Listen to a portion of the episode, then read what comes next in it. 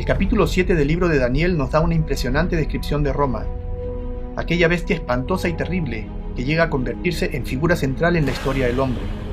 Sin embargo, el libro de Daniel no es el único en mencionar a esta nación, de la cual la Biblia tiene mucho más que contarnos.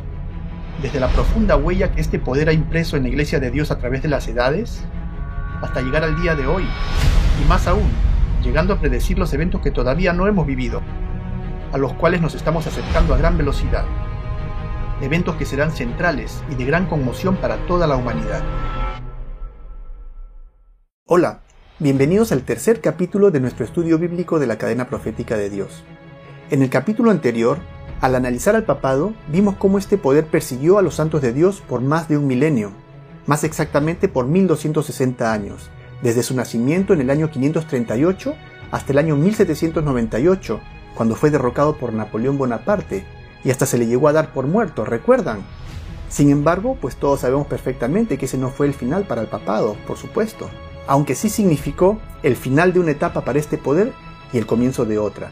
Y es a este tema que he dedicado el tercer capítulo de nuestro estudio bíblico, el cual tiene como título La espada y el cautiverio.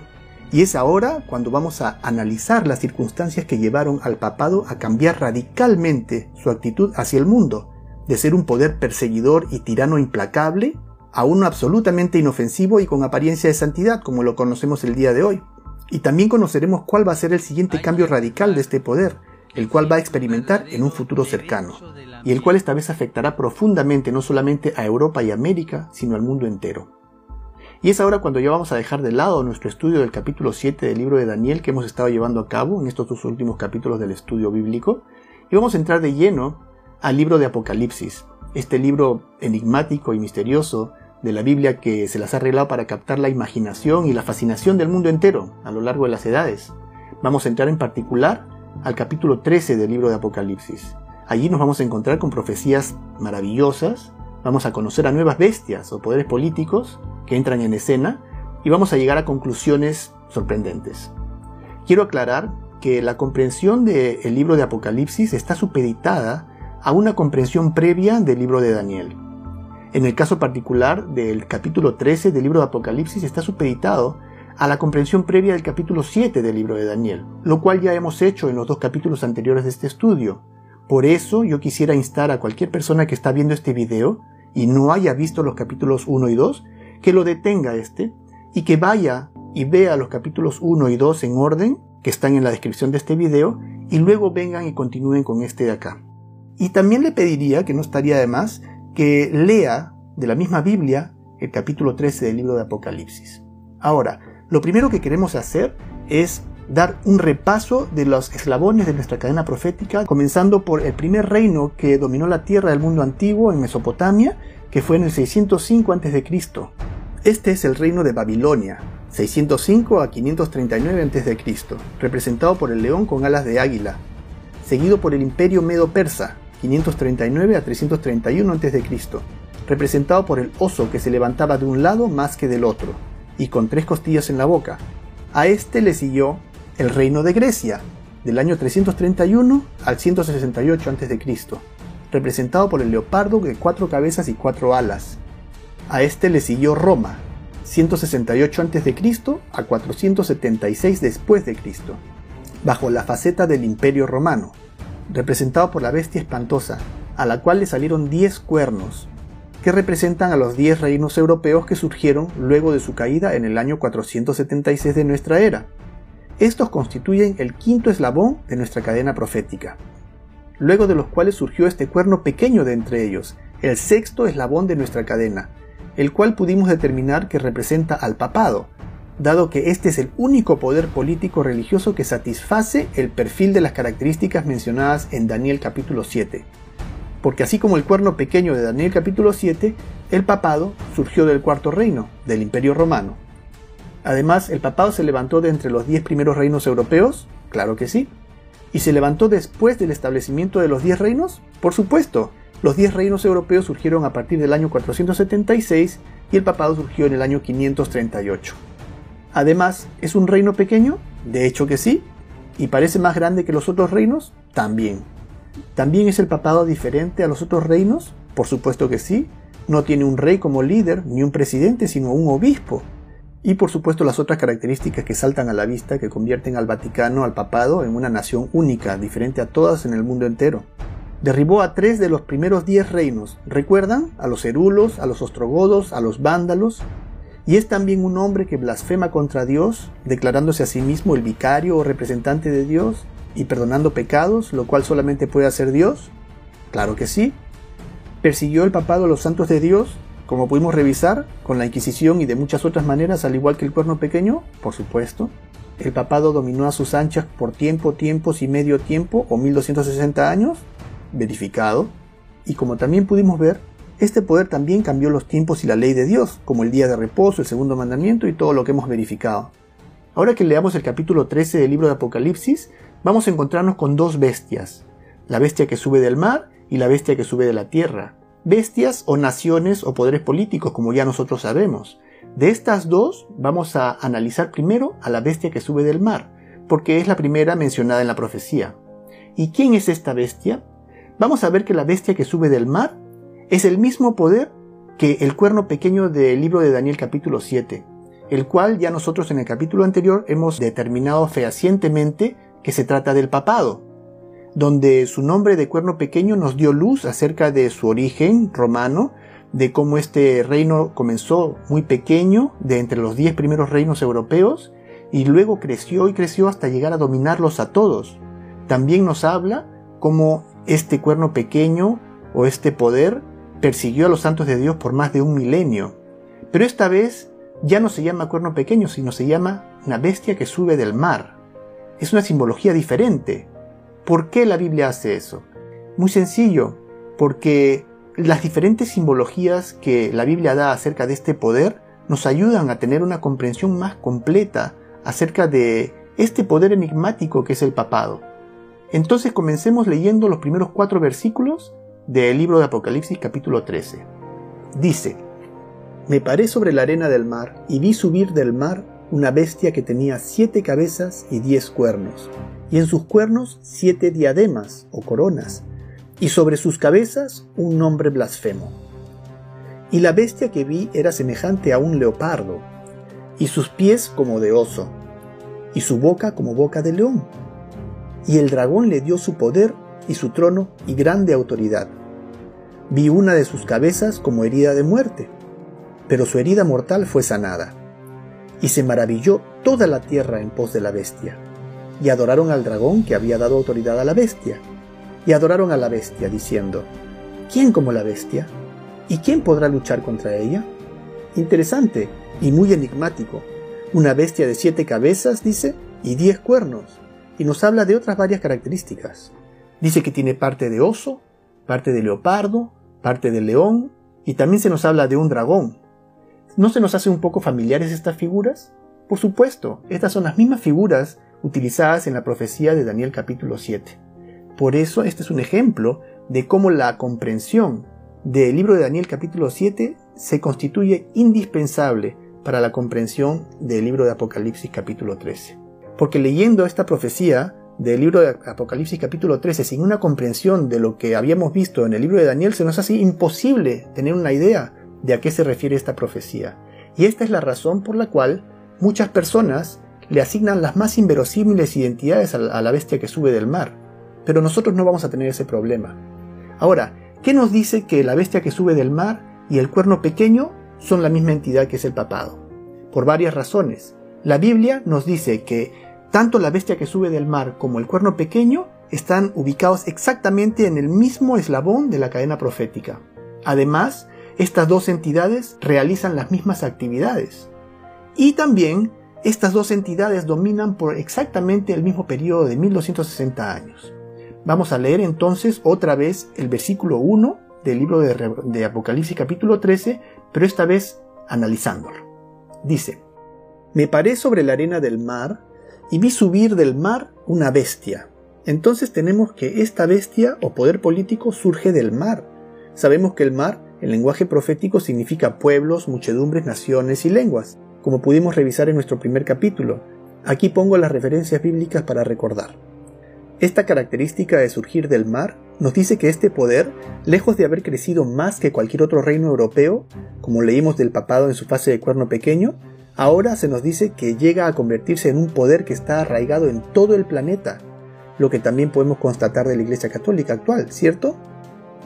Vi subir del mar una bestia que tenía siete cabezas y diez cuernos.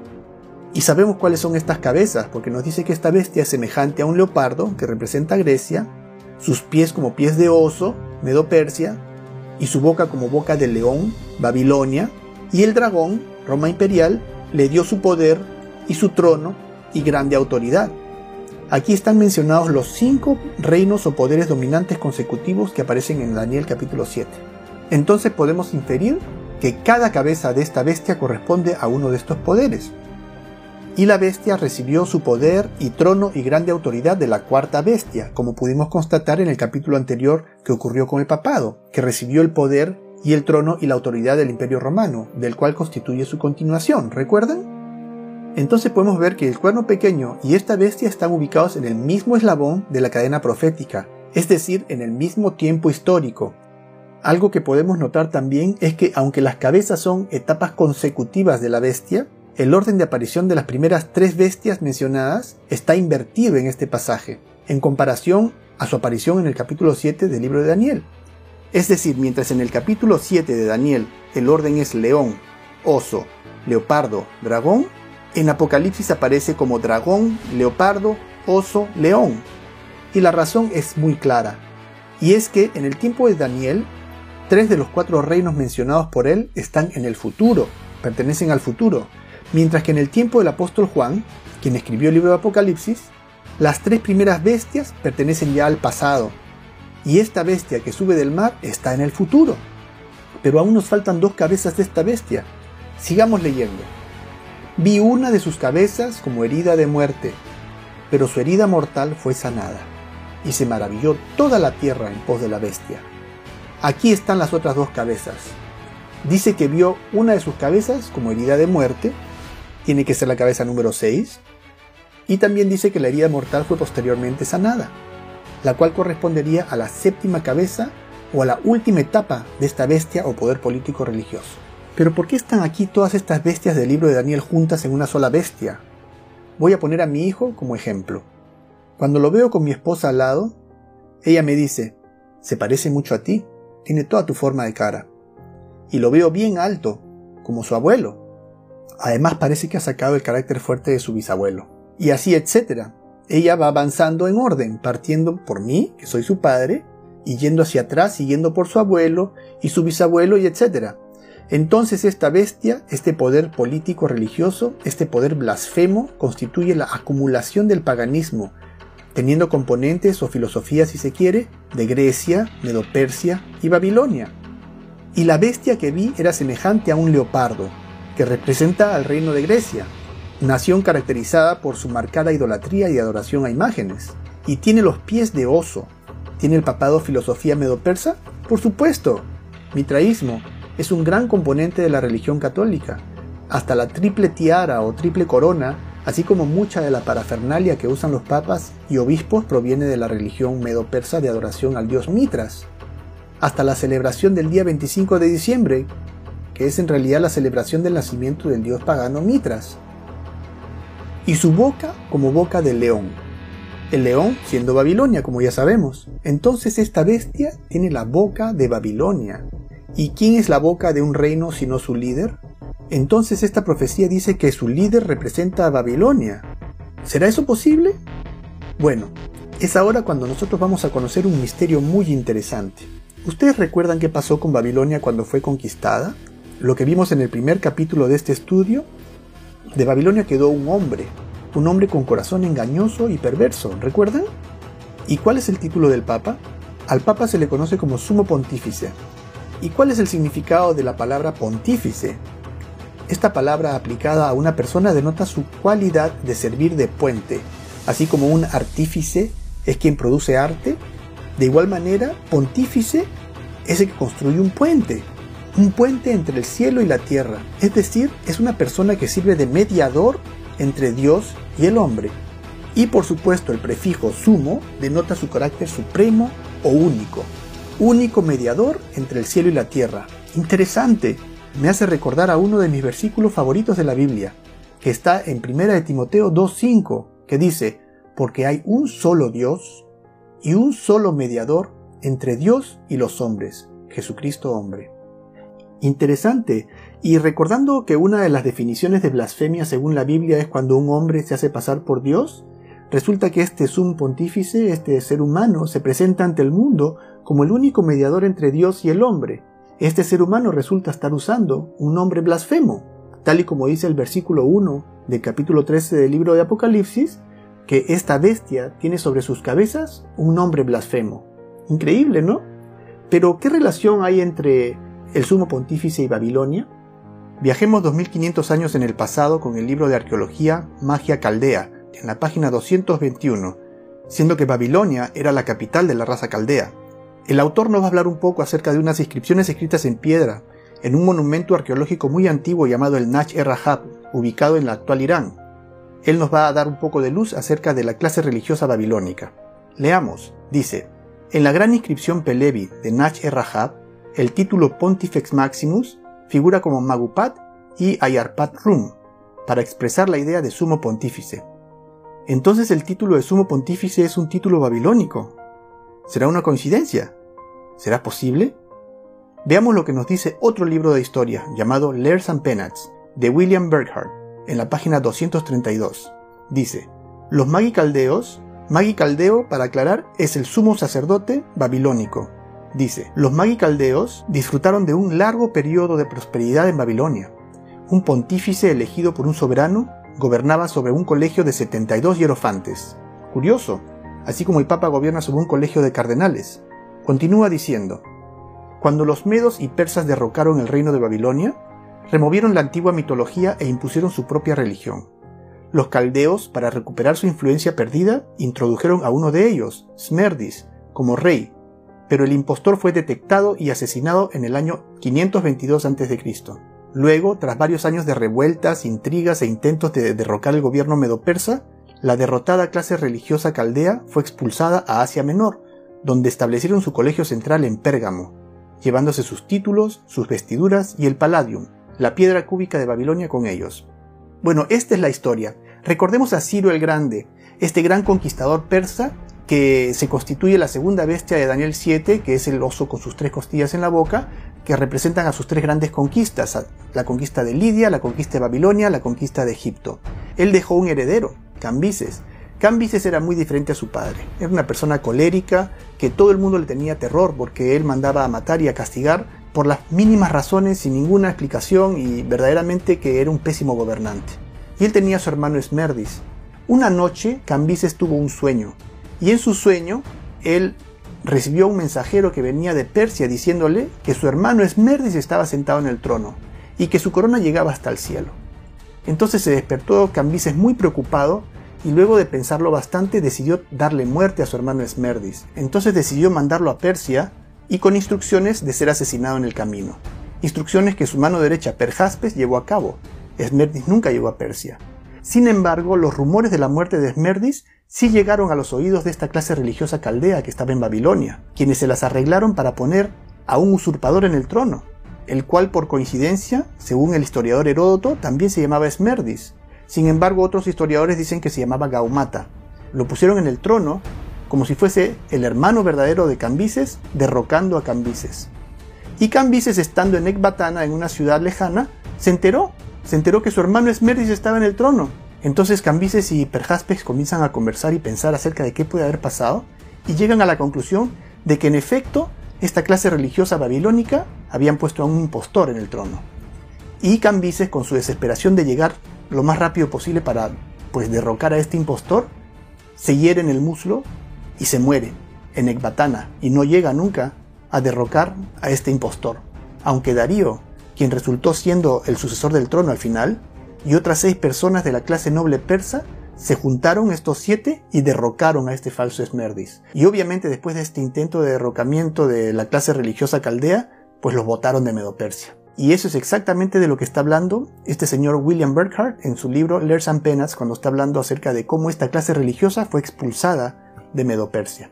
este sumo pontífice babilónico y su clase religiosa, luego de esta larga y penosa pugna por tratar de imponer su religión babilónica en Medopersia y ser expulsado, aprendió una importante lección, y al arribar a Pérgamo, ya en lugar de tratar de llevar su religión a Pérgamo e imponer a sus baales y a sus dioses babilónicos, pues lo que hizo fue asimilarse a los dioses existentes. De esta manera, evitó otra vez sufrir el rechazo de la población y se ganó el favor popular, y no solamente el favor popular, sino también afianzó su poder político, que es lo que más quiere este ser humano, siendo en realidad el poder político su primer objetivo, y la religión nada más que un vehículo para lograrlo, de manera que resulta irrelevante si la adoración es a Baal de Babilonia, o a Mitras de Medopersia, o a Zeus de Grecia, o a Júpiter y posteriormente a Cristo de Roma.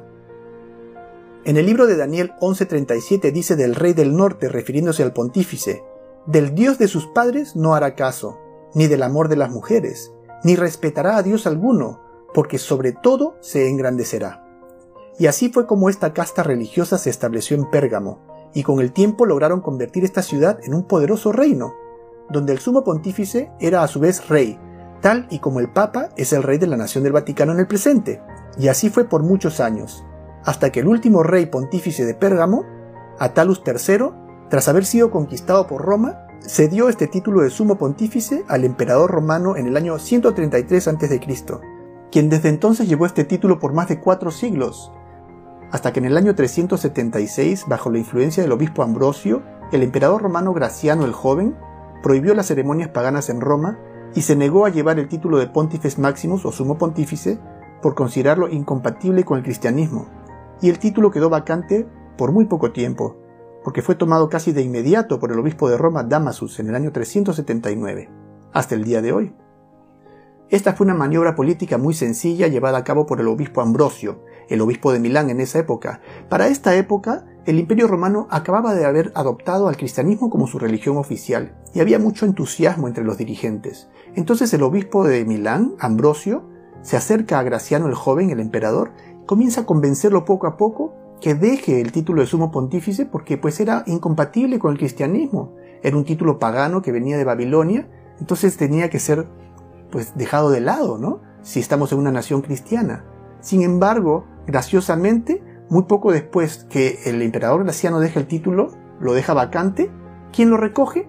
Ni tres años después, el obispo de Roma, Damasus, acoge el título de sumo pontífice y se lo pone a sí mismo. Desde ese momento hasta ahora, el Papa o el Obispo de Roma lleva el título de Sumo Pontífice, este título pagano de Babilonia. Gracioso, ¿no? Entonces el Sumo Pontífice de hoy es en efecto el sucesor directo del Sumo Pontífice babilónico.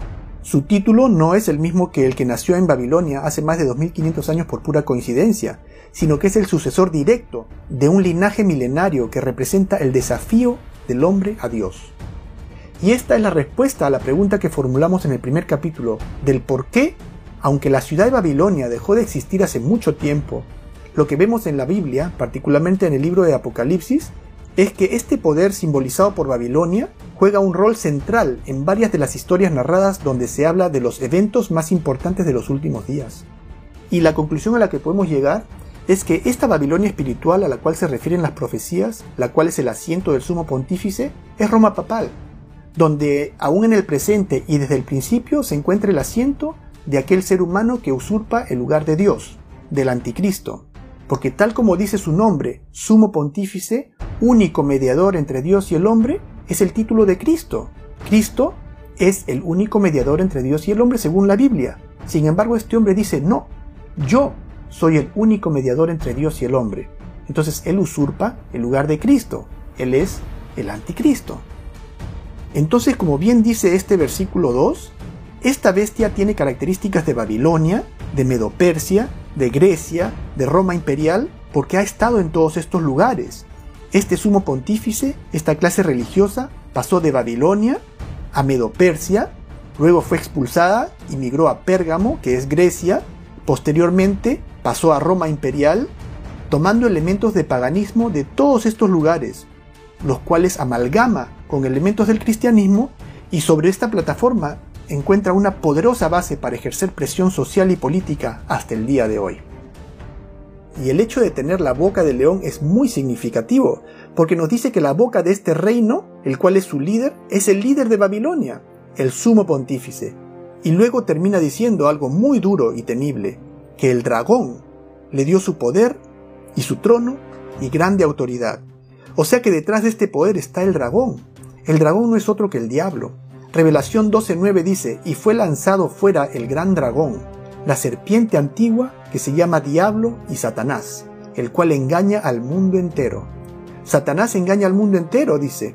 El mundo entero vive engañado, pensando de una manera contraria a la realidad. En el mensaje de Jesús a la iglesia de Pérgamo, que encontramos en Revelación 2.13, dice, Yo conozco tus obras, y dónde moras, donde está el trono de Satanás. En este versículo Jesús llama al trono del sumo pontífice en Pérgamo el trono de Satanás.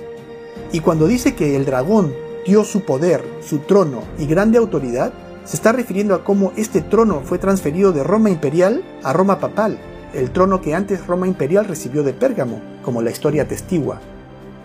Tras la sucesión de los Césares, vino la sucesión de los pontífices en Roma.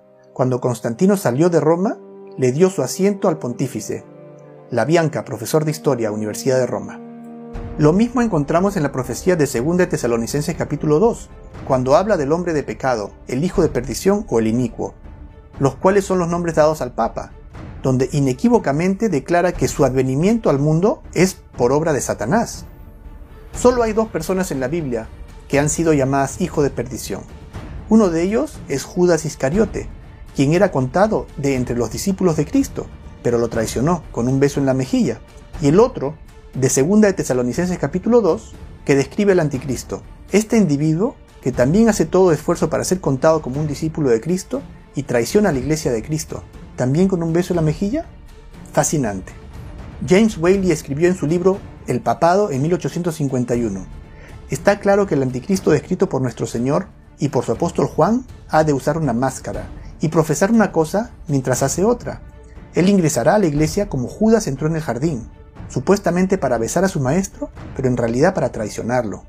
Él debe venir con palabras de paz en su boca, pero con guerra en su corazón. Él debe ser un falso Cristo, la semejanza de Cristo estampada en metal. Él debe ser una imitación de Cristo, una imitación cercana, inteligente y astuta, que engañará al mundo por siglos, excepto a aquellos que, enseñados por el Espíritu Santo, podrán ver a través del disfraz y detectar al enemigo bajo la máscara del amigo. Una descripción impecable del papado. ¿Pero el Papa lleva guerra en su corazón? ¿A qué podrá referirse esto? ¿Será que el Papa finge paz pero en realidad hace guerra? Eso vamos a revisarlo en un capítulo próximo, donde hablaremos sobre las sociedades secretas y su relación con el papado. Porque se levantarán falsos cristos y falsos profetas, de tal manera que engañarán, si fuera posible, aún a los escogidos. ¿Significa que este poder engañará aún a los escogidos de Dios? Nada de eso. Cuando el versículo dice de tal manera, lo que quiere decir es que es un engaño en extremo refinado. Sin embargo, el versículo aclara que engañar a los escogidos no es posible. Es tan perfecto el atuendo del catolicismo que no se puede ver el núcleo de ocultismo escondido detrás de él. Entender esto es en extremo importante. ¿Quién realmente dirige al papado? ¿Quién es el Papa Negro? ¿Quién es Arturo Sosa Abascal? ¿Y cuál es su rol en el mundo actualmente? Tal parece que tenemos mucho de qué hablar, ¿ah? vamos a saltearnos el versículo 3 y 4 para revisar otras razones por las cuales podemos afirmar que la bestia que sube del mar es la misma entidad que el cuerno pequeño.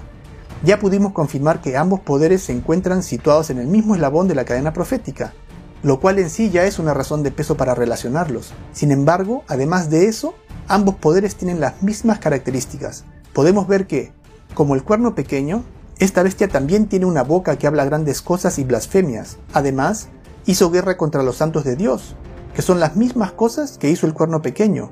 Y también en el versículo 5 dice que este poder ejerció su autoridad tiránica contra los santos de Dios por exactamente el mismo número de años, aunque en este caso estos 1260 años literales o días proféticos, en vez de ser mencionados en forma de tiempo y tiempos y medio tiempo, los tres años y medio proféticos son mencionados en forma de 42 meses que como vimos antes son otra manera de computar los mismos tres años y medio proféticos. También tenemos otra característica que ambas comparten, lo que se refiere a querer cambiar los tiempos y la ley.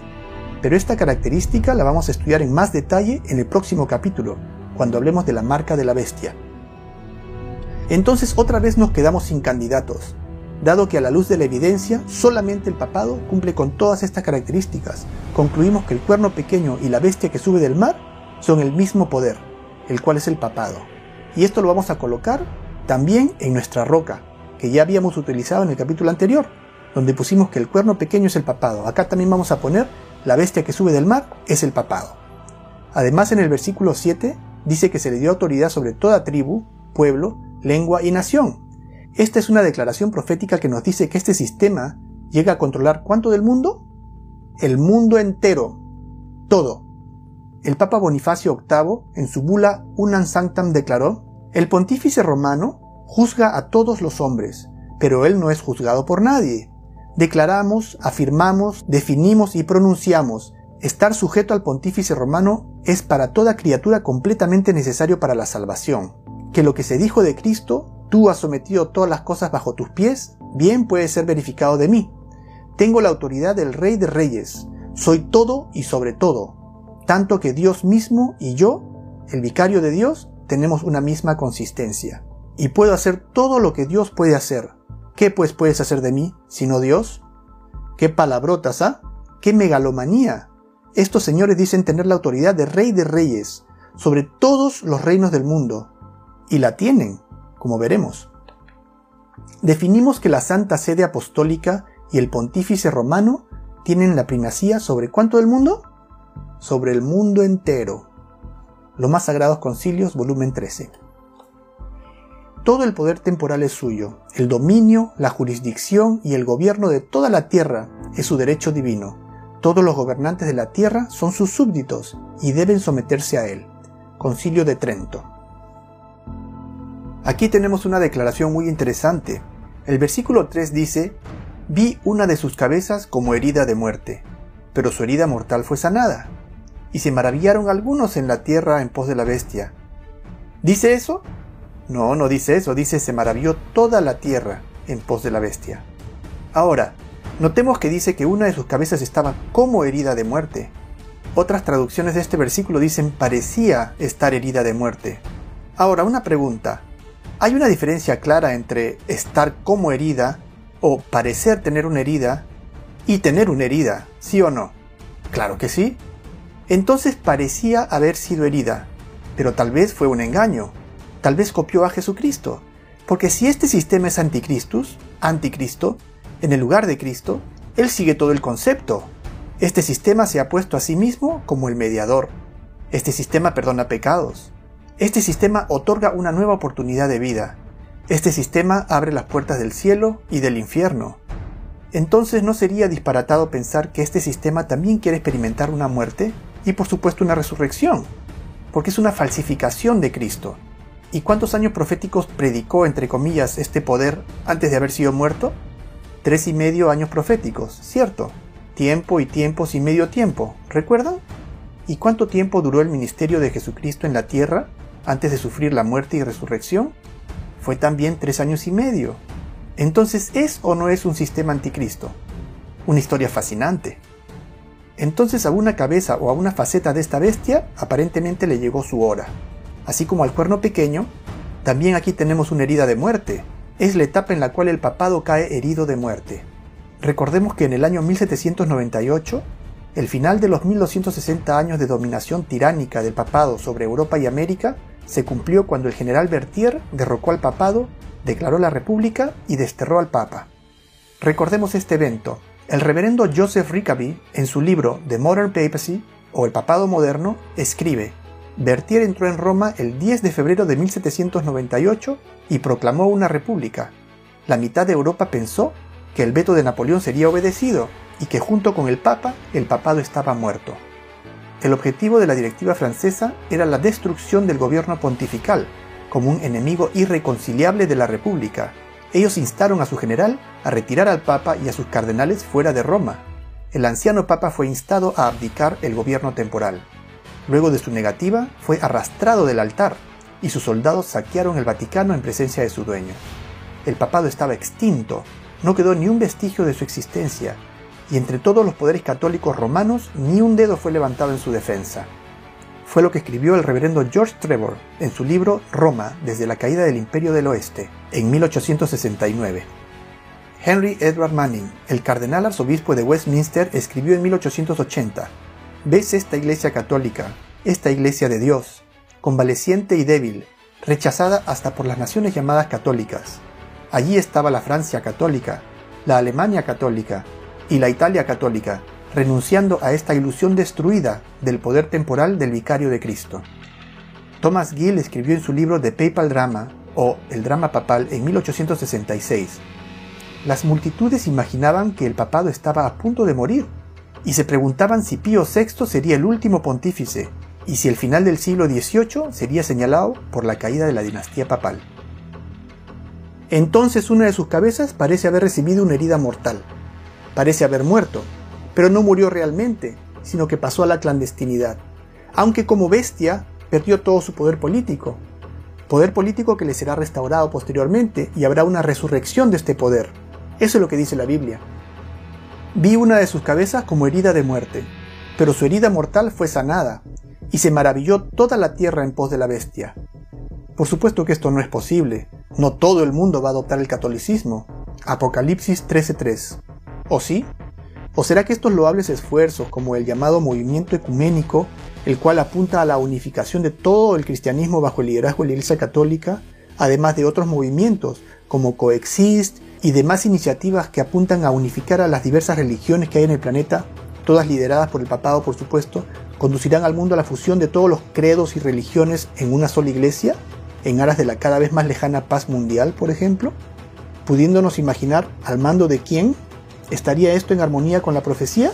Claro que sí. Varias preguntas van apareciendo, ¿no? Parece que tenemos mucho de qué hablar. Entonces el papado finge su muerte, por supuesto tras haber asegurado sus posiciones de poder en todo el mundo.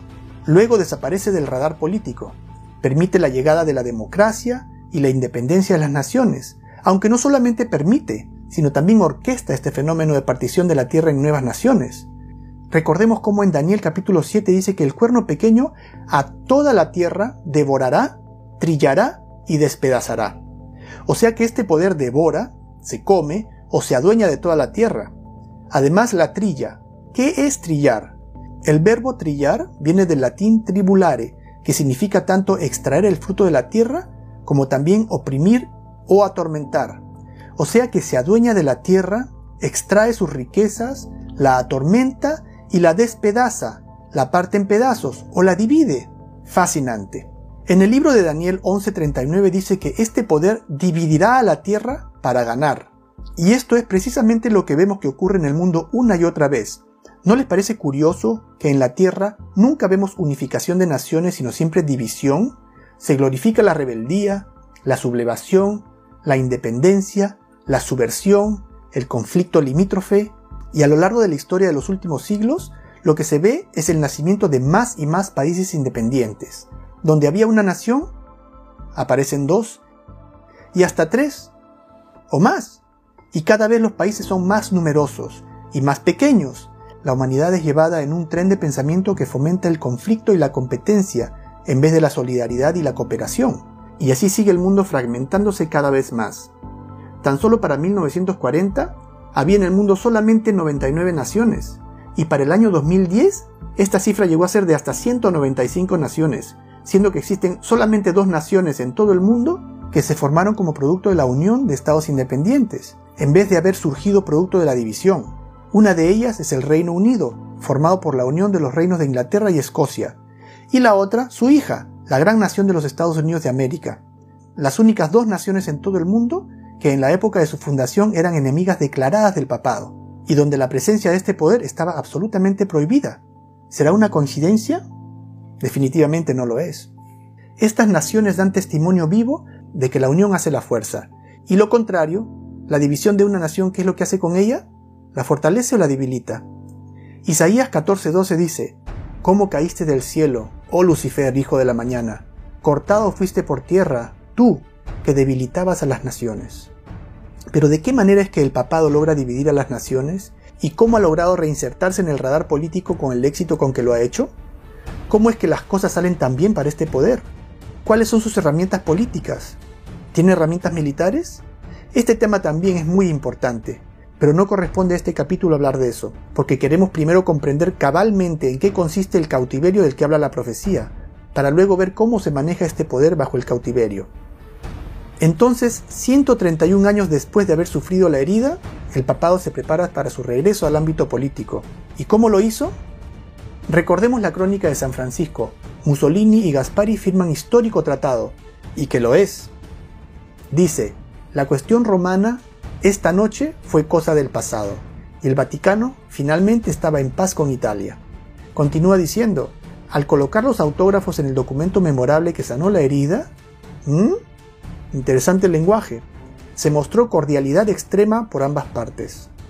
Esto fue publicado el 11 de febrero de 1929, el día de la firma del Tratado de Letrán, mediante el cual le fue devuelto el poder político al papado, devolviéndole su territorio, reconociendo al Vaticano como una nación independiente dentro de la misma Italia. Y por supuesto dándole la oportunidad de un nuevo comienzo, de reinventarse de acuerdo a este nuevo mundo libre. Pero su herida estaba lejos de ser sanada. Este fue tan solo el principio de aquella sanación. Veamos lo que dice la historia. El pacto o tratado de Letrán del 11 de febrero de 1929 proporcionó el reconocimiento mutuo entre el entonces Reino de Italia y la Santa Sede. El pacto fue negociado entre el cardenal y secretario de Estado Pietro Gaspari en nombre de la Santa Sede. Lógicamente que el Vaticano, como las otras naciones, debe tener su secretario de Estado. Y Benito Mussolini, el líder fascista y primer ministro italiano. Interesante. Un hito histórico y profético que sin duda pasó desapercibido por casi todo el mundo. Hacía más de 130 años que el mundo existía sin un papado. Nadie lo conocía. Y por supuesto la gente, sin tener idea de las cosas, presenció esta ceremonia más que nada con indiferencia. ¿Qué tanto puede significar para nadie el devolverle al papado una nación de menos de un kilómetro cuadrado? Revelación 13.7 dice, también se le dio autoridad sobre toda tribu, pueblo, lengua y nación. Eso asusta. Roma llega a tener control sobre el mundo entero. ¿Llegó este pequeño comienzo a culminar en una tremenda expansión de poder como la Biblia predice? ¿En que todas las naciones del mundo eventualmente voltearán a Roma buscando liderazgo? Entonces es un poder religioso, universal, que controla la conciencia del mundo entero. Un poder religioso y secular universal, con estatus político y con estatus religioso. Y Roma es el único poder en el planeta que califica. Y adoraron al dragón, entonces quien sigue a este sistema de religión, sin saberlo, lo que está haciendo realmente es adorar a Satanás, al dragón, que había dado autoridad a esta bestia. Porque este es un engaño. Jesucristo ha sido reemplazado por un sistema anticristo, algo en el lugar de Cristo, y adoran a la bestia. Entonces la bestia recibe adoración, y así como Jesucristo es hijo de Dios Padre, aquí también tenemos un tipo de relación padre-hijo entre el dragón o el diablo y la bestia, y los pobladores de la tierra dicen, ¿quién como la bestia? ¿Y quién podrá luchar contra ella? Entonces esta bestia no solamente es adorada, sino también temida, porque el versículo dice que el mundo entero se maravilla con su poder, y entretiene la intención de combatirla, pero se ve incapaz de hacerlo. Esto significa que una vez que la herida mortal es completamente sanada, esta bestia volverá a tener la misma actitud temeraria del pasado. En la segunda carta a los tesalonicenses capítulo 2, cuando habla del hombre de pecado, dice, inicuo cuyo advenimiento es por obra de Satanás, con gran poder, el poder dado por el dragón, y señales y prodigios mentirosos, y con todo engaño de iniquidad para los que se pierden. Aquí menciona el engaño del cual estamos hablando, pero este engaño no es para todos, es solo para los que se pierden. ¿Y quiénes son los que se pierden? ¿Y por qué se pierden? Sigamos leyendo. Dice, por cuanto no recibieron el amor de la verdad, para ser salvos. Ah, esto está más claro. Entonces, los que no reciben el amor de la verdad son los que se pierden. Pero ¿cuál es el amor de la verdad? Cuando leemos en la Biblia, en Juan 14:6, encontramos que Jesucristo dice, Yo soy el camino, la verdad y la vida. Nadie viene al Padre sino por mí. Entonces los que no reciben, o en otras palabras, los que rechazan el amor de Jesucristo, esos caerán en este engaño. Eso es lo que dice. Y en los versículos 11 y 12 del primer capítulo del Evangelio de Juan dice, A los suyos vino, y los suyos no le recibieron, hablando de cómo los judíos no lo recibieron. Mas a todos los que le recibieron, a los que creen en su nombre, no en cualquiera que se las da de Dios, les dio potestad de ser hechos hijos de Dios. Entonces quienes no reciben el amor de Jesucristo caerán en el engaño, pero los que reciben a Jesucristo serán salvos. Ellos verán el engaño. Eso está diciendo. Otra vez en 2 Tesalonicenses capítulo 2 termina diciendo, a fin de que sean condenados todos los que no creyeron a la verdad o a Cristo, sino que se complacieron en la injusticia. Entonces lo veo claro como el agua. Tenemos a dos redentores, uno verdadero y un impostor. Quien busca al verdadero encuentra la salvación, pero quien se contenta con la falsificación, pues no recibe nada, porque se contentó con la injusticia. En Mateo 7:8 Jesús dice, el que busca, encuentra, pero el que no busca, si no se contenta con lo que tiene enfrente, ¿encuentra? No, se pierde. Tiene sentido, ¿no? Y abrió su boca en blasfemias contra Dios para blasfemar de su nombre, de su tabernáculo y de los que moran en el cielo. Este poder blasfema contra Dios, cambia su ley, sus estatutos, como pudimos ver en el capítulo anterior, blasfema contra Cristo, llamándose a sí mismo sumo pontífice, único mediador entre Dios y el hombre. Una de las cosas que me molestaba mucho cuando yo iba a misa era esta parte al comienzo de la misa cuando todos nos ponemos de pie y recitamos juntos el credo, en donde hay una parte del credo donde dice, por eso ruego a Santa María siempre Virgen, a los santos, a los ángeles y a ustedes hermanos que intercedan por mí ante Dios nuestro Señor. Y yo decía, pero, ¿perdón? En la Biblia dice que Jesucristo es el único mediador entre Dios y el hombre. ¿Cómo puede ser que yo le pido a la Virgen, a los ángeles, a los muertos, a mis amigos, al perro, al gato, y Jesús no? Pero Jesús es el único mediador entre Dios y el hombre. ¿Acaso Jesús necesita ayuda? ¿No es Jesús suficiente? Jesús se ganó el título de redentor y de mediador entre Dios y el hombre en la cruz, con su sangre. Es una injusticia muy grande quitarle su título de redentor a Jesús, de mediador. Y la adoraron todos los moradores de la tierra, cuyos nombres no estaban escritos en el libro de la vida del Cordero que fue inmolado desde el principio del mundo. Aquí repite lo mismo que acabamos de leer en 2 Tesalonicenses capítulo 2 de otra manera. Dice que no todos adorarán a la bestia, sino todos cuyos nombres no están escritos en el libro de la vida de Jesús, quien es el Cordero. Aquellos que, como dice el apóstol Pablo, no aceptaron a Cristo, ellos serán engañados. Es un filtro, pues. Entonces, ¿no creen que es importante que los hombres y mujeres católicos, muchos de ellos, puedo atestiguar, que son verdaderamente devotos y fieles a Dios según la única doctrina que conocen, sepan que si ellos continúan en este sistema y a sabiendas cooperan con él, que están en realidad adorando al dragón? Yo estuve muy contento cuando me enteré de esto. En Romanos 6:16 dice, ¿no sabéis que si os sometéis a alguien como esclavos para obedecerle, sois esclavos de aquel a quien obedecéis, sea del pecado para muerte, o sea de la obediencia para justicia? O sea que si tú obedeces ese sistema, tú eres parte de él. Y hay obediencia para vida, pero también hay obediencia para muerte. Atención. Proverbios 14:12 nos dice, hay camino que al hombre le parece derecho, pero su fin es camino de muerte. Tenemos frente a nosotros a un sistema que reclama para sí mismo los atributos que le pertenecen a Dios, un sistema establecido por el mismo Satanás. Subiré al cielo, en lo alto, junto a las estrellas de Dios levantaré mi trono, y en el monte del testimonio me sentaré, a los lados del norte, sobre las alturas de las nubes subiré, y seré semejante al Altísimo. Y eso es exactamente lo que busca Lucifer, adoración, y hasta instauró su propio día santo, el domingo. Adoración y obediencia son los dos asuntos más importantes para Dios y el tema central de esta gran controversia. Por un lado tenemos a Dios, nuestro Creador y Redentor, y por otro lado tenemos a su adversario, el Padre de la Mentira. ¿Y qué es esto de la blasfemia? Revelación 13:5 dice que esta bestia, al igual que el cuerno pequeño, habla grandes cosas y blasfemias contra Dios. El versículo 6 dice que abrió su boca en blasfemias contra Dios para blasfemar de su nombre y de su tabernáculo y de los que moran en el cielo. Ya lo revisamos en el capítulo anterior, pero démosle una repasadita otra vez a este concepto de blasfemia. ¿Qué significa hablar blasfemias contra el Altísimo? Como ya vimos, hay dos definiciones bíblicas de blasfemia. Juan 10, 30, 33 dice, por buena obra no te apedreamos, sino por blasfemia, porque tú, siendo hombre, te haces Dios. El cual se opone y se levanta por encima de todo lo que se llama Dios o es objeto de culto, tanto que se sienta en el templo de Dios como Dios, haciéndose pasar por Dios. Este versículo describe al poder anticristo que dice que Él es Dios, y tomando el lugar de Dios, Él dice que va a perdonar pecados, Él dice que va a hacer esto y lo otro. Entonces, la Biblia define blasfemia como todo acto de asumir para sí mismo cualquier derecho o poder que le pertenece a Dios.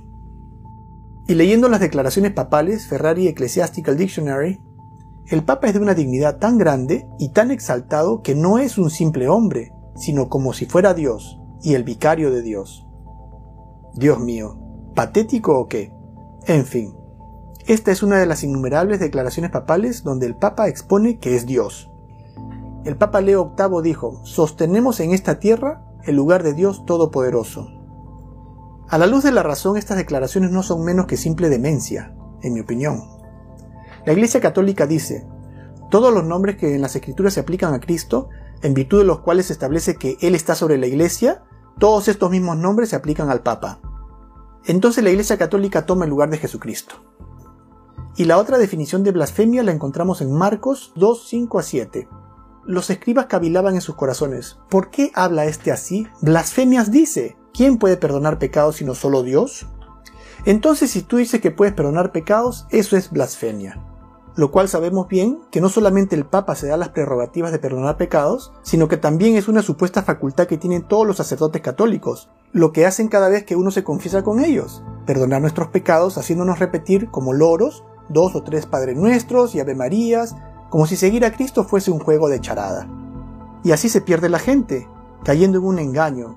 Robo, dos Padre Nuestros y dos Ave Marías, cometo adulterio, tres Padre Nuestros y tres Ave Marías, y así literalmente puedo cometer cualquier pecado, y una vez que me he confesado, hago una fila y comulgo, como nuevo, porque el sacerdote me ha perdonado en el nombre de Dios, y yo vivo feliz con mi sistema maravilloso de perdón de pecados que sigo desde que tengo uso de razón. En fin, mejor pasemos a los versículos 9 y 10, que son nuestro tema de fondo. Si alguno tiene oído, oiga. Nos dice, presta mucha atención a lo que te voy a decir ahora. Aquel que lleva en cautiverio, irá en cautiverio Aquel que a espada mata, a espada debe ser muerto. Aquí está la paciencia y la fe de los santos. Ya sabemos que la herida mortal que recibió la bestia se refiere al evento que ocurrió en 1798, cuando el papado dejó de existir. Pero aclaremos que el papado y la Iglesia Católica no son la misma cosa. El papado es un ente político religioso muy poderoso, y sobre quien se sienta la Iglesia Católica. Ahora, quien recibió la herida mortal no fue la Iglesia Católica, sino fue el papado en su aspecto político, el cual fue completamente aniquilado. Sin embargo, ¿las puertas de las iglesias se cerraron? ¿O los niños dejaron de ser bautizados? ¿O la gente dejó de atender misa? Por supuesto que no. Las puertas de las iglesias no se cerraron, porque este, esta herida mortal afectó solamente al papado en su aspecto político. Ahora, cuando uno lee el versículo 10 en el contexto del capítulo, uno ve que Así como el papado llegó en cautiverio, tendría que ir en cautiverio, y de la misma manera que mató a espada, a espada debería ser muerto. Pero ¿a qué se refiere este cautiverio y esta espada bajo los cuales tendría que sucumbir el papado? Comprender esto es de extrema importancia. Leamos lo que nos dice el cardenal Henry Edward en su libro El poder temporal del vicario de Jesucristo. Sus palabras nos van a ayudar mucho a comprender esta profecía. Y desde esa hora de liberación providencial, cuando por intervención divina las cadenas cayeron de las manos del sucesor de Pedro, el papado, esperó hasta un momento como este en que Dios rompería su cautiverio en pedazos y se liberaría de la sujeción a los poderes civiles y se instalaría en la posesión de su propia soberanía temporal. Lo que nos narra este prelado es cómo, tras la caída del Imperio Romano en el año 476, el cual representaba el poder civil de la época, quien imponía las reglas, reglas a las cuales el papado estaba subordinado o cautivo, y tras su caída, el papado se liberó de las cadenas del poder civil, lo que le permitió ejercer su propia autoridad e imponer sus propias reglas a toda Europa, llevándola así en cautiverio. Es muy interesante ver cómo este señor utiliza la palabra cautiverio para referirse al poder civil. La conversión del imperio al cristianismo y su posterior remoción, su desvanecimiento hacia el lejano oeste, liberó al vicario de Jesucristo de su gestión temporal. Y es que el cautiverio del que habla el versículo no se refiere a cómo el Papa Pío VI fue llevado cautivo a Francia tras el derrocamiento del papado en 1798, sino es algo mucho más trascendental.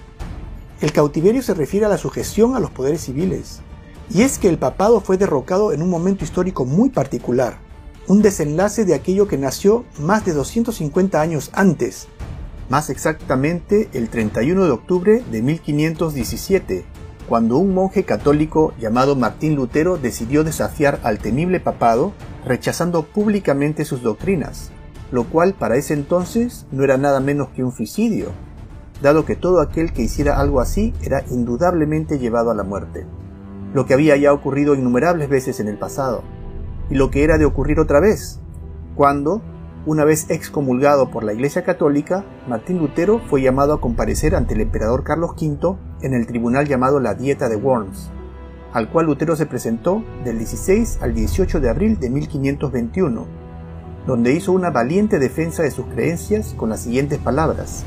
A menos que esté convencido mediante el testimonio de las Escrituras, o por razones evidentes, ya que no confío en el Papa ni en su concilio, debido a que ellos han errado continuamente y se han contradicho, me mantengo firme en las escrituras a las que he adoptado como mi guía. Mi conciencia es prisionera de la palabra de Dios, y no puedo ni quiero revocar nada, reconociendo que no es seguro o correcto actuar contra la conciencia. No puedo proceder de otra manera. Heme aquí, que Dios me ayude. Amén. Aunque a pesar de su brillante exposición, aún así Lutero fue condenado a muerte, sin embargo, no se le tomó preso en el momento por contar con un salvoconducto otorgado por el mismo emperador Carlos V, a pedido del príncipe Federico III, o Federico el Sabio, el elector de Sajonia, quien puso sobre sus hombros la labor de proteger a Lutero. Sin embargo, habían planes de arrestarlo en cuanto fuese posible, y fue así que el 26 de mayo del mismo año fue emitido el edicto que condenaba a Lutero a la pena de muerte por el pecado de herejía aunque dicho decreto nunca se llevó a cabo, dado que Lutero fue raptado y escondido para su propia protección por el mismo príncipe Federico III de Sajonia, y Lutero, desde la clandestinidad, continuó escribiendo, convirtiéndose así en el gestor de este fenómeno social de colosal importancia que conocemos como la Reforma. Sus enseñanzas corrieron por toda Alemania como un fuego incontrolable, y pronto hallaron eco en Francia, Inglaterra, Bohemia y por todo el resto de Europa, fue una época de gran conmoción para todo el viejo continente. En pocos años surgieron líderes reformadores del calibre de Juan Calvino de Francia, John Knox de Inglaterra, Felipe Melanchthon de Alemania, entre una lista de muchos más, lo cual trajo consecuencias desastrosas, no solamente para el papado, sino también para las monarquías europeas. Y es que, aunque tanto la población en general como las monarquías eran tiranizadas por el papado, en la mentalidad del pueblo, los monarcas y el papado eran vistos como el mismo enemigo, ya que el papado se valía del poder civil que ejercían los monarcas para perseguir y castigar. Y al haberse Lutero convertido en la primera persona hasta la fecha, que a pesar de haber sido excomulgado por la Iglesia, y más aún de haber sido condenado a muerte por el poder civil, no obstante continuara su labor de protesta desde la clandestinidad, Lutero no solamente desafió y humilló al tan temido Papa Leo X, sino también a la autoridad del emperador Carlos V. Esta victoria de Lutero envalentonó a la oprimida clase baja europea en contra de la clase aristocrática dominante, hasta llegar a desencadenar verdaderos enfrentamientos, lo que la historia conoce como las guerras campesinas, que llegaron a su clímax en el año 1525, y se consideran el levantamiento popular más grande y extendido de Europa previo a la Revolución Francesa, el cual acabó con la vida de alrededor de 100.000 campesinos. Obviamente, estos enfrentamientos pusieron en autos tanto a la monarquía como al papado de un sentimiento popular que les daba escalofríos. Eran los primeros dolores de parto de una Europa libre después de casi mil años de tiranía. Otra consecuencia aún más nefasta para el papado fue que la reforma llevó la Biblia, que era libro prohibido, a cada rincón de Europa, y con ella las profecías y enseñanzas de las que estamos hablando en este estudio, lo cual desenmascaró al papado frente a toda Europa y América. Lutero solía decir, haré que hasta el más ignorante campesino conozca la Biblia más que el mismo Papa. Lutero mismo tradujo la Biblia al alemán, y lo propio hicieron otros reformadores en el inglés, en el francés, en el español, etc. La opinión de todos los reformadores era unánime. Ellos tenían a la Biblia de su lado, Biblia que resultaba ser una sentencia de muerte para el papado al cual no le quedaban argumentos de defensa. Todas sus acciones del pasado lo acusaban. Era imposible de ocultar. Y los reformadores no quisieron que nadie se olvide. En Nuremberg, la sede principal del protestantismo en Alemania, en el edificio municipal, uno de los poquísimos edificios que sobrevivieran a los bombardeos de saturación de la Segunda Guerra Mundial, colocaron en piedra estas estatuas muy interesantes. Sobre la puerta de la izquierda encontramos a las dos primeras bestias de Daniel capítulo 7. Se puede observar a la izquierda al rey Nabucodonosor y a su lado el león con alas de águila. Y a la derecha está el rey Ciro el Grande y el oso que representa al reino de Medo-Persia. Y en la puerta de la derecha están representados los otros dos reinos. A la izquierda podemos ver a Alejandro el Grande de Grecia, con el leopardo de cuatro cabezas, y el último reino que es Roma al lado derecho, representado por su primer emperador, Julio César, y la bestia espantosa a su lado, pudiendo ver los diez cuernos que tiene en la cabeza, y además podemos apreciar en medio de los cuernos una cabecita, ¿la ven? Representando al papado, el pequeño cuerno que tenía ojos y boca, como dice el versículo. Ahora esto no ocurrió en un año ni en veinte. Esta es una situación que se fue dando a partir del año 1517 y por los próximos 250 años. Europa y América fueron creciendo y creciendo en el conocimiento de las escrituras, y la reforma fue dando sus frutos, a tal punto que ya casi todos conocían bastante bien al papado. El estudio de la Biblia se convirtió en la pasión de la academia de esta naciente Europa libre, y el mundo se benefició con estudios bíblicos imponentes y llenos de sabiduría. Grandes libros como Historia Eclesiástica de John Lawrence Moshames o Historia del Papado de Ranks llenaron de luz y conocimiento a esta era de eruditos. Y muchos otros, como el historiador británico Walter Walsh, el estudioso de profecía francés suizo Jean Herlimer d'Avenue, y hasta el mismo Isaac Newton, cuyos exhaustivos estudios acerca de los misterios de la vida no solo incluyeron ciencia, sino también profecía bíblica, los cuales contribuyeron mucho al desarrollo espiritual de la iglesia de esta época. Ahora, ¿será que Roma se resignó a perder el poder político que tenía sobre las naciones y se conformó con presenciar cómo se derrumbaba su imperio sin mover un dedo? ¿O será que se preparó cuidadosamente durante esos 250 años para este desenlace, de manera que su poder político no fuese realmente afectado? Pues Roma no estaba dispuesta a ceder ni un centímetro de su poder. La guerra ya había sido declarada ese mismo 31 de octubre de 1517 y no había tiempo que perder. El 15 de agosto de 1534 fue fundada la Orden Jesuita, el órgano del papado cuyo primordial objetivo fue y es la contrarreforma, o contrarrestar el efecto que la reforma causaba en el mundo. Esta orden religiosa era mucho más que eso. Tras la fachada de piedad se escondía una organización de características únicas. Napoleón Bonaparte la describió con las siguientes palabras. Los jesuitas son una organización militar, no una orden religiosa. Su jefe es un general de una armada, no un mero padre abad de algún monasterio, y el objetivo de esta organización es poder poder en su ejercicio más despótico, poder absoluto, poder universal, poder para controlar el mundo para la voluntad de un solo hombre. Jesuitismo es el más absoluto de los despotismos y al mismo tiempo el más grande y enorme de los abusos.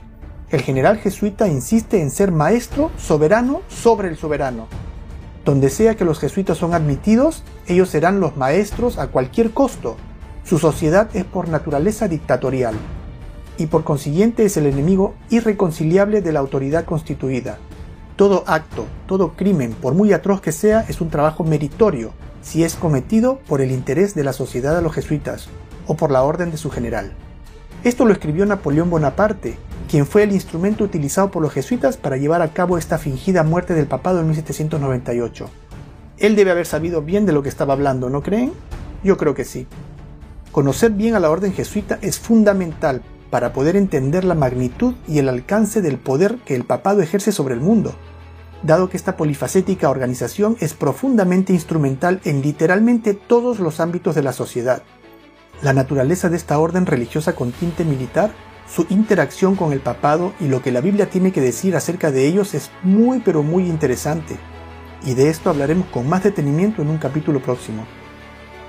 Entonces las cartas estaban sobre la mesa, la reforma tenía nada menos que a la Biblia de su lado, pero el papado tenía a la orden jesuita, la cual sin perder el tiempo puso en marcha su estrategia de educación contra educación. Y para 1599 ya tenían creado y refinado el programa llamado Radio Studiorum, el primer sistema global de educación de la historia, que literalmente inundó toda Europa y luego el mundo entero de doctrina papal.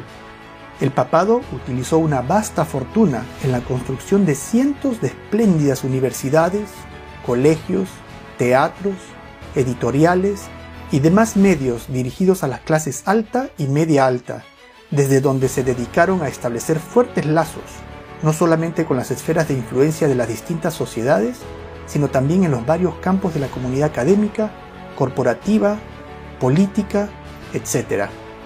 Las universidades, colegios secundarios y demás instituciones educativas jesuitas, destacadas por su derroche de buen gusto y arquitectura exquisita e imponente, fueron y hasta ahora son los lugares preferidos por las clases media y alta para la educación de sus hijos. Y fue desde esta formidable plataforma desde donde el papado arremetió contra la doctrina protestante.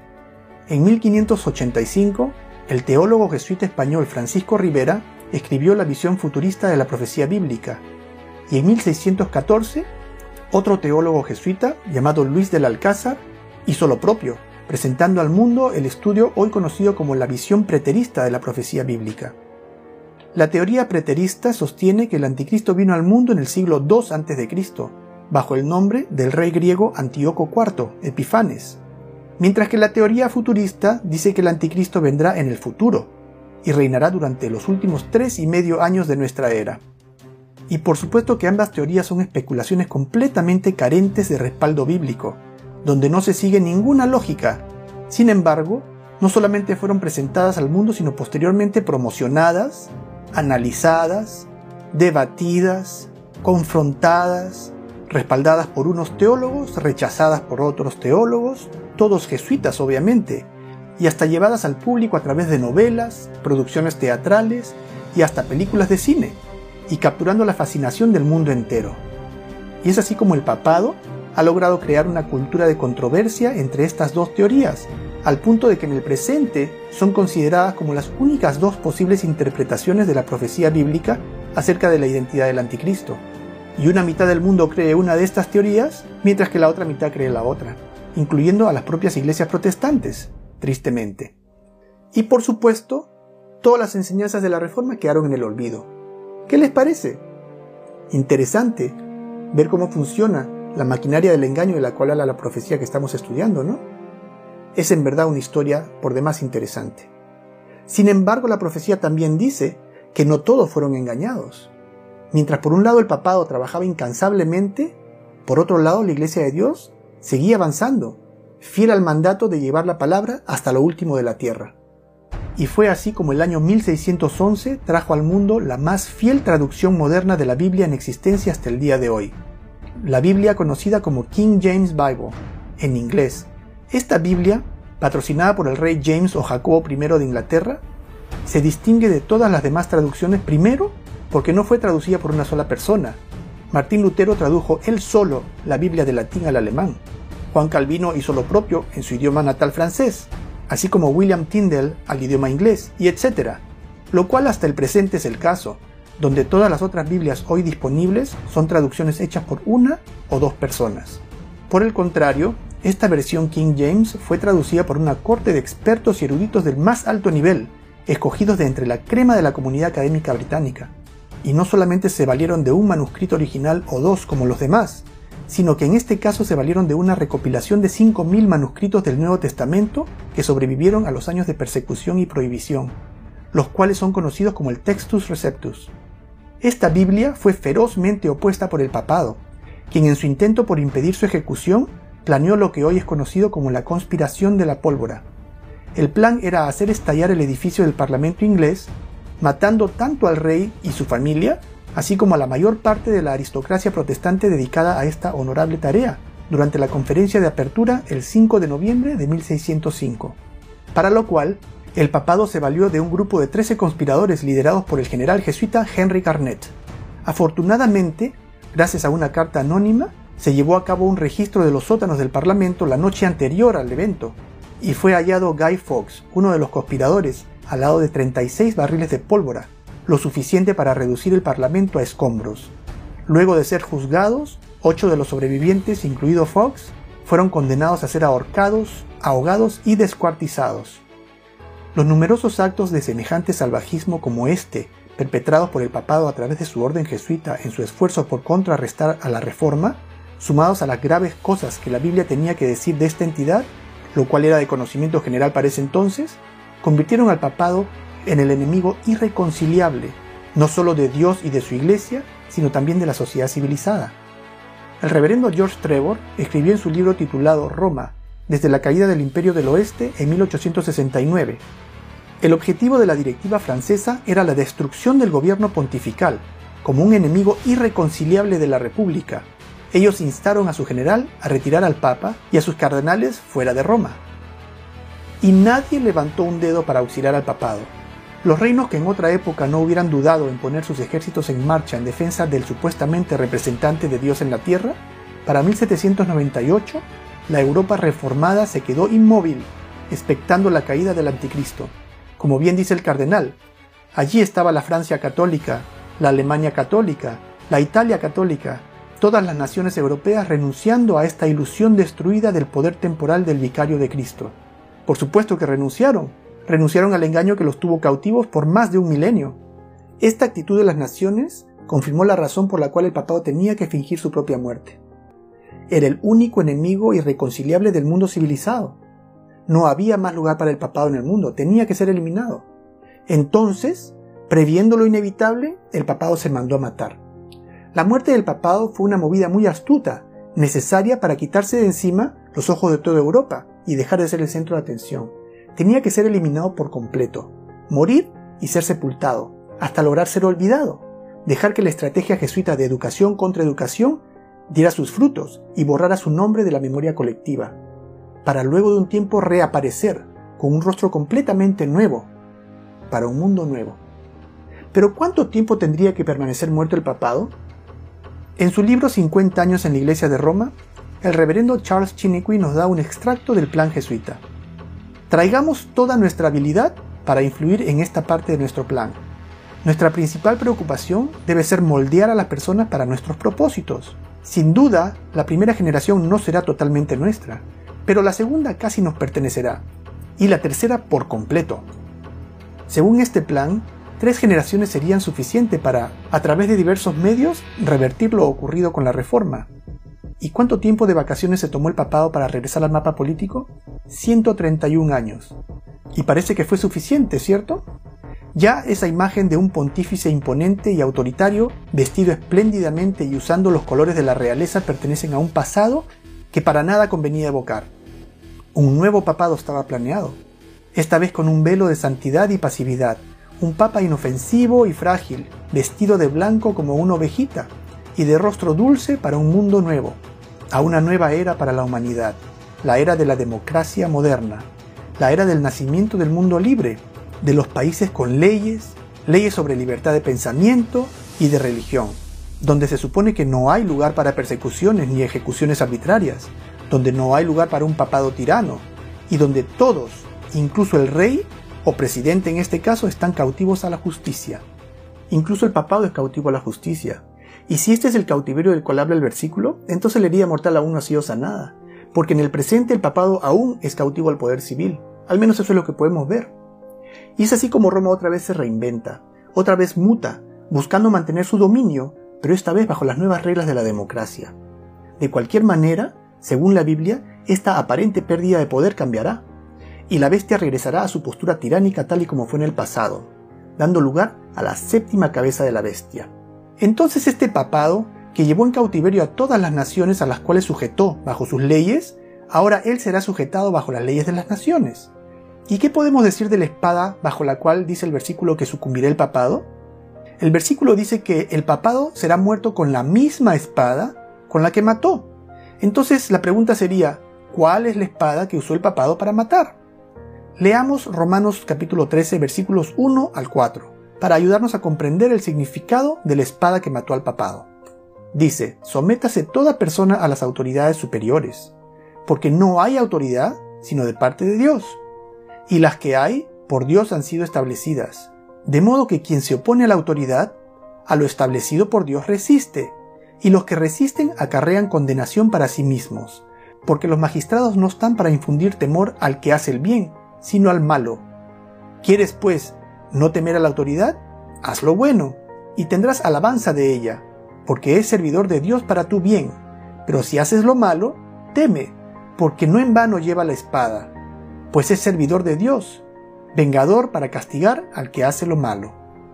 Y así como el cautiverio del cual habla el versículo se refiere al cautiverio del papado al poder civil, la espada mencionada por este mismo versículo también se refiere al poder civil, ya que como recordaremos, el papado nunca tuvo un ejército propio, y se valió de la espada del poder civil de las naciones europeas para hacer guerra contra los santos y vencerlos. Ahora, este mismo poder civil en la forma del ejército francés es quien dará la estocada mortal al papado ejército francés que paradójicamente fue el primero en dar su espada en favor del papado en el siglo VI. Volvamos entonces a leer el versículo 10 y luego leeremos el versículo reemplazando la palabra cautiverio y espada según nuestra interpretación. Dice, Aquel que lleve en cautiverio irá en cautiverio. Aquel que a espada mata, a espada debe ser muerto.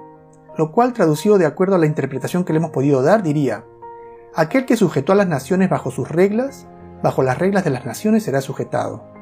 Aquel que mató valiéndose del poder civil de los pueblos, ahora por este mismo poder civil debe ser muerto.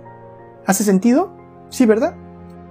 Entonces ahora podemos colocar dos eslabones más a nuestra cadena profética, y al mismo tiempo contaremos las cabezas de la bestia de siete cabezas, que comenzó con el reino de Babilonia, el león con alas de águila, 605 al 539 a.C., la primera de las siete cabezas, el cual fue seguido por el Imperio Medo-Persa, 539 a 331 a.C., representado por el oso, y la segunda cabeza, seguido por el Reino de Grecia, 331 a 168 a.C., representado por el leopardo. Este es la tercera cabeza de la bestia. A este le siguió Roma, representada por una bestia espantosa, con sus cinco fases, siendo Roma imperial su primera fase. Luego a esta bestia le salieron diez cuernos, los cuales son los 10 reinos europeos que surgieron de ella luego de su caída en el año 476. Estos constituyen el quinto eslabón de nuestra cadena profética. Sin embargo, no son contados como una de las siete cabezas de la bestia, aunque son parte de ella, porque la bestia de Apocalipsis 13 tiene siete cabezas y diez cuernos, y es porque los reinos europeos nunca fueron cabeza de la bestia, sino que fueron y hasta ahora son sus ayudantes, el medio que utiliza la bestia para ejercer su poder. Luego surgió este cuerno pequeño de entre ellos, este es el sexto eslabón de la cadena y la quinta cabeza de la bestia, el cual representa al papado, quien dominó a sus anchas por un periodo de 1260 años. Y hemos podido llegar hasta el año 1798, cuando este poder político sufrió una herida mortal, representado por el papado actual. Este es el séptimo eslabón de nuestra cadena profética, el cual también es la sexta cabeza de la bestia de siete cabezas. La cabeza como herida de muerte, es la etapa del papado en la cual éste está sometido a los poderes civiles, el cual es el tiempo presente. Y el octavo eslabón de nuestra cadena profética corresponde a la séptima cabeza de la bestia, la cual representa la fase en la cual el papado recobra todo su poder político y regresa a ser un poder tirano y perseguidor. Pregunto ahora, ¿piensan ustedes que vendrá el tiempo en el cual el papado recupere su poder y sea sanado de su herida mortal? El versículo 3 nos afirma que su herida mortal fue sanada, ¿Y se maravillaron unos cuantos en la tierra? No, no, no, no. Se maravilló toda la tierra en pos de la bestia. Se volcó toda la tierra en admiración, en adoración y en temor hacia el papado, porque los habitantes de la tierra dicen, ¿quién como la bestia? ¿Y quién podrá contra ella? Aunque ciertamente esto sería imposible, no después de lo que la Reforma o la Iglesia Protestante expuso acerca del papado en años pasados, ¿cierto? Aunque ¿Cuántos protestantes tienen este conocimiento el día de hoy? ¿Cuántas iglesias protestantes reconocen al papado de la manera como está expuesto en la Biblia según estamos revisando? Las iglesias protestantes de hoy han olvidado por completo todo lo que sus fundadores pensaban acerca del papado y de estas profecías. Y los grandes reformadores del presente, como Joel Osteen, Rick Warren, Kenneth Copeland y demás, son íntimos amigos del papado y muy entusiastas colaboradores del movimiento ecuménico que busca la reunificación del catolicismo y las iglesias protestantes, ahora protestantes de nombre nada más. Estos señores han abandonado por completo el método de interpretación de profecía bíblica de sus antecesores y no pueden ver el peligro de este sistema que gobernó en el pasado. Y es así como caerán en la trampa, para darse cuenta luego cuando sea demasiado tarde. Si Martín Lutero o Juan Calvino pudieran ver en lo que nos hemos convertido, lo que estamos viviendo, no podrían ni reconocer a las iglesias que resultaron del protestantismo que ellos fundaron. Es insólito ver cómo el papado, luego de haber sido plenamente identificado no solo como el asiento del anticristo bíblico, lo cual es gravísimo, sino también como el enemigo irreconciliable de la humanidad hace no tanto tiempo, lo cual también es gravísimo, a tal punto de haber tenido que fingir su propia muerte para poder huir de tan infame reputación, en el presente es una estrella de rock. Sin embargo, conociendo todo el esfuerzo invertido por el papado a través de su orden jesuita para lograr este objetivo de lo cual solamente hemos rasgado la superficie, lejos de parecernos insólito, nos parece simplemente el resultado de un plan bien ejecutado, que ha logrado convertir al papado en lo que todos estamos acostumbrados a pensar de él. Es todo lo bueno, todo lo puro, un pedacito del cielo en la tierra, ¿o no? Es ahora mismo la institución más distinguida y respetada de toda la tierra, con sus papas ocupando las primeras planas no solamente en publicaciones periodísticas, políticas, sociales, y hablamos por supuesto de las más reputables del medio, y hasta las revistas dedicadas a las celebridades se lavan la boca para colocar los elogios más sublimes imaginables y haciendo los titulares más glamorosos y llenos de admiración. Sin duda es algo muy insólito, un fenómeno que sería inexplicable. El Papa en la actualidad es el ser humano más celebrado y con más exposición al público en el mundo entero. No existe publicación de renombre que no haya hecho titulares y portadas acerca de él. Obviamente, nadie espera ver una noticia negativa o en tono desagradable acerca del Papa. Y a pesar de los eventuales escándalos que puede atravesar el Vaticano, el Papa en sí mismo es prácticamente intocable por la media. Ya estamos acostumbrados a ver cómo uno tras otro los papas son nombrados Man of the Year, el hombre del año, por los líderes de la comunicación. Se hacen grandes películas acerca de ellos, con títulos de los más sublimes, como este que se llama Papa Juan Pablo I, La Sonrisa de Dios, del Papa Juan Pablo II se han hecho hasta ahora un total de 12 películas. Los papas son los únicos seres humanos sobre los cuales no es raro que se hagan películas biográficas en vida.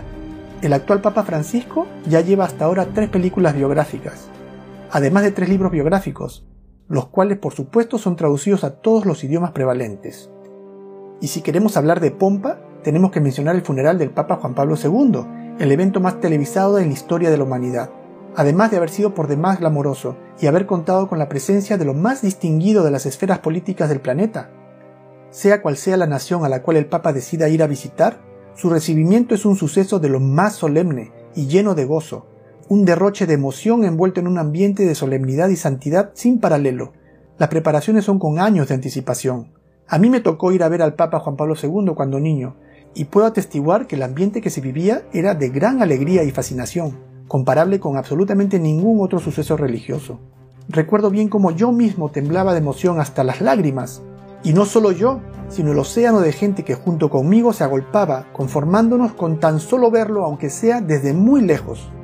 Y este es el nuevo rostro del papado, uno cuyo papa es ahora el mensajero de la paz, ya no un líder despótico recluido en su palacio imperial, sino un hombre rodeado de un halo de santidad que peregrina de nación en nación llevando un mensaje de paz, de amor y de solidaridad a toda la tierra. Pregunto, ¿no será que el papado realmente ha cambiado? Digo, los tiempos cambian.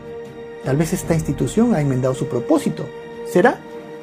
Hay una palabra clave que describe el trabajo del anticristo. ¿Y cuál es esta? Se llama engaño. Ahora yo pregunto, si el malo tiene cara de malo y se comporta a todas vistas como malo ¿Estamos hablando de engaño? No, pues. Engaño es cuando el malo tiene cara de bueno y a todas vistas parece bueno. En Mateo 7:15 Jesucristo nos advierte, guardaos de los falsos profetas, que vienen a vosotros con vestidos de ovejas, pero por dentro son lobos rapaces. ¿Y por qué será que nos advierte de esto Cristo? ¿Será porque es cierto? Yo también lo creo. BBC, el 2 de abril del 2005, escribió, el Papa fue el único en ser un evangelista mundial. Podía visitar todas las religiones, el Islam, el judaísmo, preparó un camino para un nuevo orden mundial religioso. Pero el papado hace un poco más que solamente visitar las otras religiones. Este sistema no solamente se contenta con tener el control político global, sino también quiere tener a todas las religiones del mundo en la palma de su mano. De hecho, Juan Pablo II fue el que tuvo la iniciativa de impulsar esta unificación global de las religiones, lo que la BBC llama el nuevo orden mundial religioso. Ahora yo pregunto, ¿cómo podemos unificar la verdad con el error? Digo, ¿no es Jesucristo el único camino de salvación? ¿Y si el judaísmo rechaza a Cristo, el Islam degrada a Cristo, el budismo ni siquiera considera su existencia, ¿en qué consistiría este nuevo orden mundial religioso? ¿Cómo funcionaría esta unificación de todas las iglesias? En el programa de Larry King, tras el fallecimiento del Papa Juan Pablo II el 2 de abril de 2005, el líder protestante Billy Graham declaró, Juan Pablo II fue el líder moral del mundo. La revista Newsweek afirma, bajo el mando de Juan Pablo II, quien ayudó a derribar la cortina de hierro, la Santa Sede ganó más influencia política de la que había disfrutado desde su renacimiento. ¿Podemos ver la herida mortal sanándose? ¿Y cómo la influencia política que tuviera durante esos 1260 años está regresando? El profeta ve el correr del tiempo, un poder recibiendo una herida mortal y resucitando, como anticristo, emulando a Cristo y teniendo dominio sobre todo el mundo antes de la venida de Cristo. Ahora, luego de todo lo que hemos visto, lo cual verdaderamente resulta perturbador darse cuenta y abrir los ojos a una realidad que verdaderamente pasa desapercibida para todos aquellos que no conocemos la palabra de Dios, yo pregunto, ¿cuál debería ser nuestra actitud frente a esta situación? ¿Deberíamos tal vez esforzarnos buscando de alguna manera la destrucción del papado? ¿O deberíamos de repente angustiarnos, viéndonos impotentes, incapaces de poder revertir esta situación? Pues nada de eso. Estos son tiempos maravillosos. Este es un momento único en la historia de la humanidad, cuando vemos profecía bíblica cumpliéndose frente a nuestros ojos. El mundo se mueve apresuradamente hacia el desenlace final. Pero esas son buenas noticias para nosotros. Jesús nos dice en Lucas 21-28, cuando estas cosas comiencen a suceder, Erguíos y levantad vuestra cabeza, porque vuestra redención está cerca. Mirad la higuera y todos los otros árboles. Cuando ya brotan, viéndolo, sabéis por vosotros mismos que el verano ya está cerca. Así también vosotros, cuando veáis que suceden estas cosas, sabed que está cerca el reino de Dios. Ahora, entre convocar reuniones para unificar a todas las religiones y recuperar su poder tal y como lo tuvo en la época medieval hay una gran diferencia, lo cual nos lleva a nuestro siguiente eslabón de la cadena profética. Este eslabón vamos a tener que colocar antes del último eslabón que tenemos, que es el que corresponde a la bestia con la herida mortal sanada, o el papado con la herida mortal sanada, porque se refiere a otra nación, a otra bestia, a otro poder político, que surge, que va a restaurar la espada al papado y que lo va a liberar del cautiverio. En el versículo 11 del capítulo 13 del libro de Revelación nos habla de otra bestia, Dice, Después vi a otra bestia que subía de la tierra, y tenía dos cuernos semejantes a los de un cordero, pero hablaba como dragón, y ejerce toda la autoridad de la primera bestia en presencia de ella, y hace que la tierra y los moradores de ella adoren a la primera bestia, cuya herida mortal fue sanada. Y esta es la nación que finalmente le sana la herida al papado y le devuelve su poder. Y amigos, les tengo que decir que esta es la parte más increíble de toda la profecía porque es la nación menos imaginable, que le devuelve la espada al papado y todas las naciones del mundo siguen el ejemplo de esta nación. Y ustedes me dirán, ¿qué nación en sus cabales le devolvería la espada al papado para regresar a la barbarie del oscurantismo? Yo les digo, es el elefante en la habitación. Todos lo podemos ver, pero nadie lo ve.